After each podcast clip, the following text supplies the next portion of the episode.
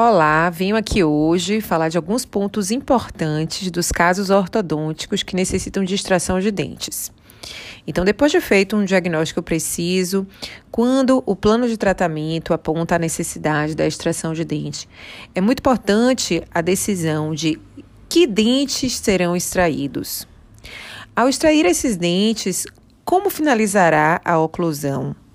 Os caninos sempre deverão estar em classe 1, linha média coincidente, e os molares podem sim finalizar em classe 1 ou classe 2 e até mesmo classe 3, com algum comprometimento da oclusão mutuamente protegida.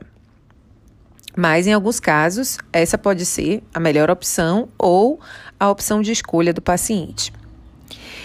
É importante também lembrar que nessas situações é sempre indicado que se forneça ao paciente mais de uma opção de tratamento e que o paciente tenha esclarecimento sobre os custos e benefícios de cada uma das opções, para que ele possa sim participar da escolha né, do plano de tratamento. Então, todo tratamento tem alternativas, sim, o diagnóstico é único, mas existem alternativas de tratamento. E uma vez que o tratamento foi, o plano de tratamento foi definido, devemos então empregar a biomecânica necessária para a correção da maloclusão.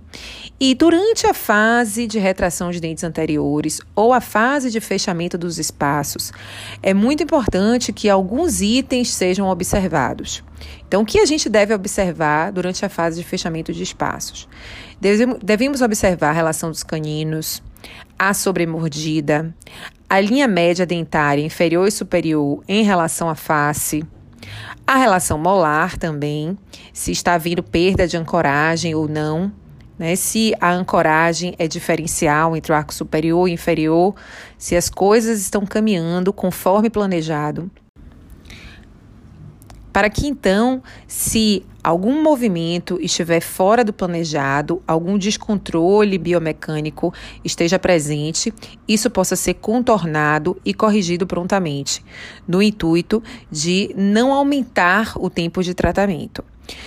Durante a fase de retração, é importante também que seja realizada a teleradiografia de perfil para avaliação da inclinação dos incisivos, né, a colocação dos incisivos dentro das suas bases ósseas e que assim o controle de torque seja executado. E outro ponto de suma importância, principalmente nos dias atuais, é que o perfil também seja acompanhado. Então, fotografias seriadas de perfil do paciente, para que em dado momento, quando o perfil já estiver agradável, quando o paciente cele adequadamente os lábios, a convexidade do perfil esteja compatível com a idade do paciente ou com a raça do paciente, que a retração seja então interrompida e se inicie a perda de ancoragem. Então, todos esses aspectos não podem ser negligenciados durante um tratamento ortodôntico com extrações. Né? E os resultados finais, com certeza, tendem a ter maior sucesso quando o ortodontista está durante todo o processo atento a toda a movimentação dentária e toda a estética dentofacial.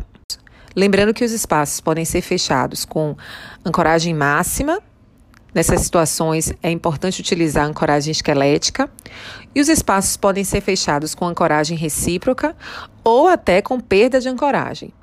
Tanto a ancoragem máxima quanto a perda de ancoragem geralmente necessitam de ancoragem absoluta, ou seja, da utilização de mini implantes ou outros dispositivos de ancoragem esquelética. E a mecânica para o fechamento, ela pode ser realizada através do deslizamento onde o fio deve correr nos slots dos brackets, ou mecânica com alças. E essas duas mecânicas têm peculiaridades que não serão discutidas nesse momento, mas devem sim ser selecionadas de acordo com a necessidade do caso.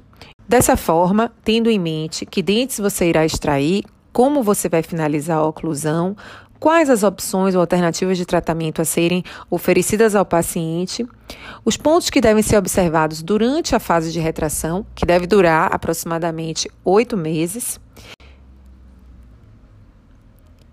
E, finalmente, atingir sim seus objetivos estéticos e funcionais. Dessa forma, vocês estarão aptos a um tratamento ortodôntico com extrações, com muito mais controle né, e com muito maior previsibilidade dos resultados.